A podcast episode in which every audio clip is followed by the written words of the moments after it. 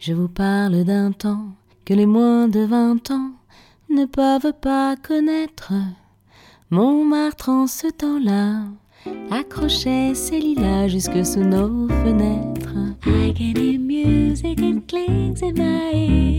Je vais vous parler d'un temps où ils étaient enfants, de leurs rires, leurs pleurs, leurs chagrins, leur bonheur. Vous écoutez Souvenirs d'enfants, le podcast des émotions retrouvées. Micheline est née en 1943 à Pau, dans le Béarn. Avant que la guerre ne batte son plein, ses parents avaient franchi la ligne de démarcation et fui en zone libre pour se protéger des Allemands, mais aussi pour que son père, architecte, puisse exercer librement sa profession. Courageux et travailleur, ce dernier fit fortune dans l'achat et la revente de grands hôtels, ce qui permit à Micheline de passer ses premières années dans une magnifique et immense propriété bourgeoise qui, outre le fait d'être sa maison, était aussi durant toutes ces années de guerre un havre de sécurité pour des dizaines de juifs venus s'y réfugier. Pour accueillir tout ce petit monde s'activaient nombre de cuisinières, valets de chambre, lingères et autres personnels de maison et c'est avec eux, dans l'effervescence des cuisines, que Micheline, petite fille unique, passait ses journées. Voici une plongée dans les romans de la comtesse de Ségur. À l'époque, les cuisines étaient en sous-sol. Ah, c'était immense, c'était tout le sous-sol de la maison. Du sous-sol pour monter les plats, il y avait un espèce de chauffe-plat avec des cordes qu'on montait comme ça pour récupérer dans la salle à manger le plat qui était chaud qui sortait de la cuisinière. Et il y avait un truc qui me fascinait là-dedans. Il y avait un, espèce de petit tableau qui était accroché en hauteur, je ne sais plus à quel endroit, avec des ronds comme ça, qui s'allumaient en fonction de la chambre où on appuyait sur le bouton pour demander au personnel de monter dans la chambre. Et ça, ça me fascinait. Je, regardais ce tableau, je trouvais ça magnifique, comme ça s'allumait. Ça voulait dire venez soit dans la bibliothèque, soit euh, dans la salle de billard, quoi, enfin dans, dans les salles. Donc ils savaient qu'il fallait venir à ce moment-là.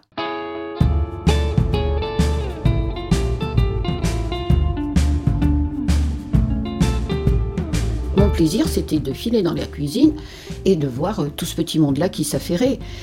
Tous ces, artisans, je les regardais travailler, j'aimais. En fait, euh, je savais pas trop ce qu'étaient des amis. Pour moi, c'était des amis, quelle que soit la différence d'âge ou la condition sociale. C'était des gens avec qui j'aimais ce partage. Ils étaient gentils. Ils étaient euh, tout le temps en train de me demander ce que je voulais, ce que je voulais pas. Les souvenirs, c'est quand je descendais dans, la cuisine, parfois les odeurs de lessive, parce qu'à l'époque, la lessive, il n'y avait pas de machine. Hein.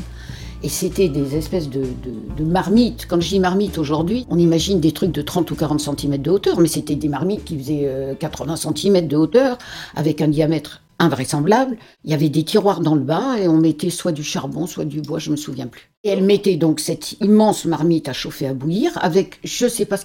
Ah si, ça me revient, du savon noir. Et c'est cette odeur de savon noir chauffé qui sentait très très fort. Et la façon dont elle tournait là-dedans, en fait, c'est un peu comme euh, quand vous mélangez des blancs en neige. Vous tournez un peu comme une spirale et puis après vous passez en dessous. Et, je me souviens très très bien qu'elle tournait avec un immense bâton. Elle tournait comme ça, mais c'est dur le linge hein, à tourner. Et qu'elle repassait en dessous et que il y avait l'effort qu'on entendait dans sa voix quand il fallait qu'elle le passe par-dessus comme ça. Et cette odeur, cette odeur, c'était. Je, me rappelle, mais comme si je la sentais.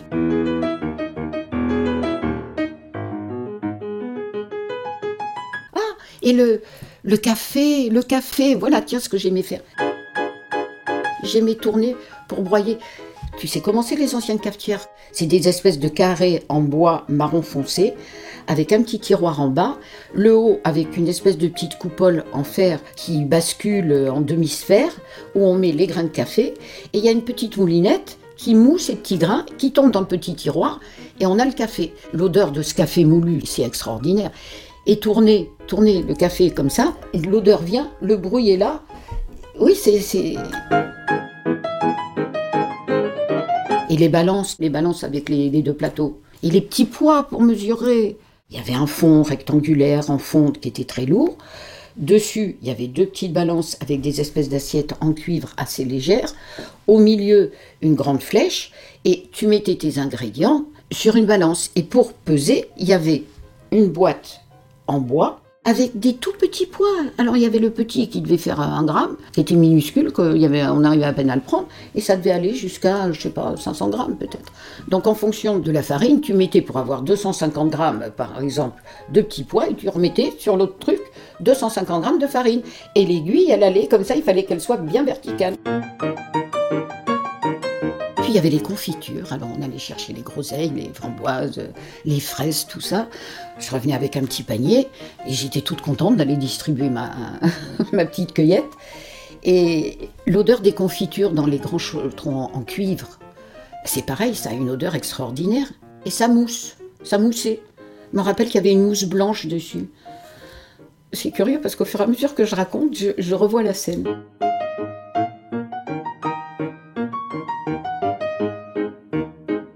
Avait la lingerie avec leur passage. Et le repassage, c'était extraordinaire.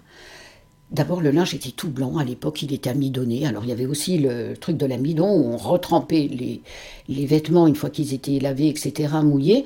On les retrempait dans de l'amidon. Ils ressortaient euh, comme des bâtons. Mais il fallait les repasser. Le repassage à l'époque, c'était pas les fers d'aujourd'hui. Hein. La semelle était petite et pointue et c'était en fonte, donc très très lourd, qu'on faisait chauffer à même la chaudière. Et la poignée était en bois et recouverte toujours d'un linge blanc, certainement pour éviter de, se brûler.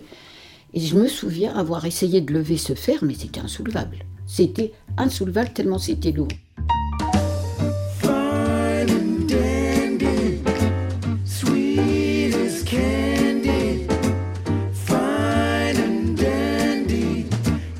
sweetest one I know. Maman avait engagé une cuisinière, qui était à l'époque, je pense, l'équivalent du meilleur ouvrier de France, puisque ça s'appelait un cordon bleu. Elle était diplômée cordon bleu. Et en fait, elle est venue tôt à la maison, et cette femme qui n'avait pas d'enfant s'est attachée à moi d'une façon, mais énorme. Et ça a toujours été partagé. J'ai adoré cette femme, qui en fait, j'ai appris plus tard, s'appelait Marguerite, mais comme je ne devais pas pouvoir dire Marguerite, je l'ai appelée Caco. C'était ma Caco. Et cette femme, elle était extraordinaire. À l'époque, on avait des pains qui étaient assez importants avec euh, la croûte, la toute dorée. Elle prenait des gousses d'ail qu'elle mettait comme ça. Euh, même le bruit, je m'en souviens, le bruit de l'ail qui, qui grince sur la dorure. Et je mangeais ça à 4 heures. Hein. on était dans le Béarn hein, quand même. Hein. Donc l'ail, c'était important. Ah Elle faisait un foie gras, mais un foie gras. Ah et elle m'emmenait, elle m'emmenait parfois dans des petites villes d'à côté, je sais pas, elle m'emmenait chez des paysans où elle devait acheter son foie.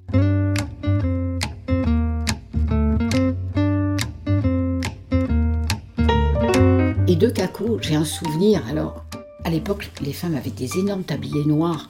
Tu sais qu'on renouait sur le devant comme ça.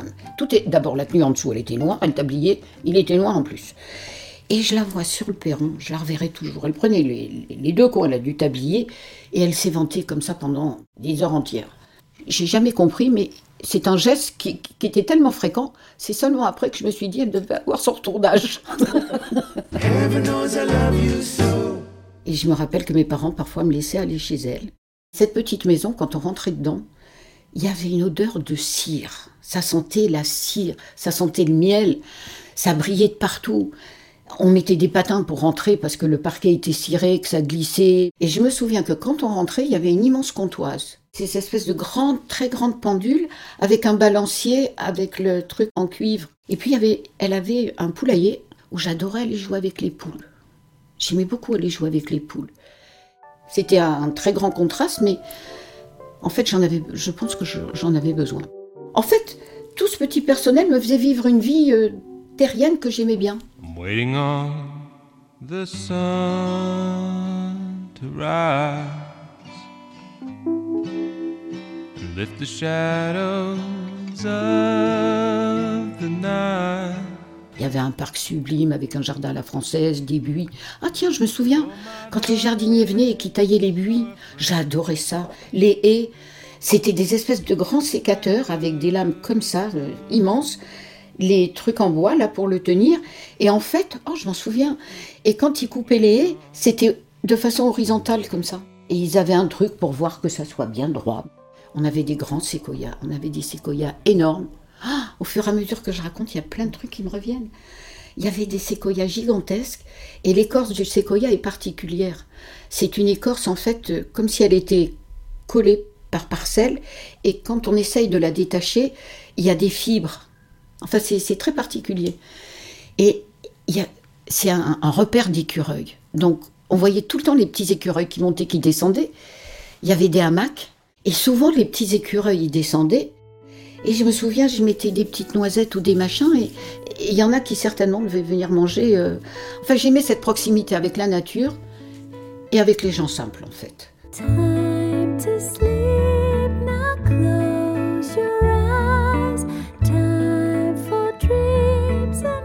J'avais un petit chien qui s'appelait Miquette, que j'adorais, qui était ma compagne, qui était mon amie.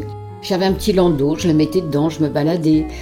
Je me souviens que quand j'avais le cafard ou que je pleurais, ou il y avait un immense saule pleureur et j'aimais aller sous cet arbre. J'avais l'impression qu'il me protégeait. J'allais là avec ma chienne, je lui parlais. Enfin, c'était, c'était vraiment une grande complicité avec mon petit chien. J'étais sage. J'étais une petite fille sage, obéissante, heureuse de vivre et qui ne se posait pas de questions. En fait, j'ai, aimé pratiquement tous les gens que j'ai rencontrés quand j'étais enfant. Ils m'ont tous apporté du bonheur, de, de la beauté dans la vie. Enfin, pour ça que j'aurais voulu que la vie, elle soit toujours belle. Et j'aurais voulu donner le même bonheur à mes enfants. J'aurais aimé.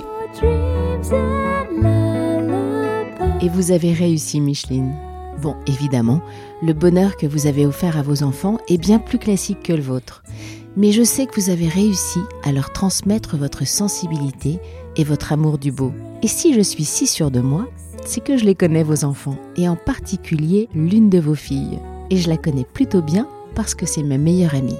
D'ailleurs, j'ai un petit aveu à vous faire, Micheline. C'est pour elle que je suis venue vous trouver et recueillir vos souvenirs. Elle m'avait promis de belles émotions, et puis j'avais envie de lui faire ce cadeau. Voilà ma copine. Je te dédie cet épisode de souvenirs d'enfants. Bon allez, j'arrête avec les conversations privées. Merci encore Micheline pour cet émouvant partage d'émotions, de nostalgie, de sensations, d'odeurs, de bruit. Merci évidemment à vous tous de l'avoir écouté. J'espère que vous aurez eu les mêmes émotions que moi. Si c'est le cas, alors comme d'habitude, on ne change pas une équipe qui gagne. Abonnez-vous à ma newsletter, mettez-moi des étoiles et des commentaires sur Apple Podcast et partagez, partagez, partagez le plus que vous pouvez en direct ou sur les réseaux, je prends tout. On se retrouve dans 15 jours, le mercredi 8 décembre, avec un nouvel épisode de Souvenirs d'enfants toujours haut en couleur et en émotion. Allez, salut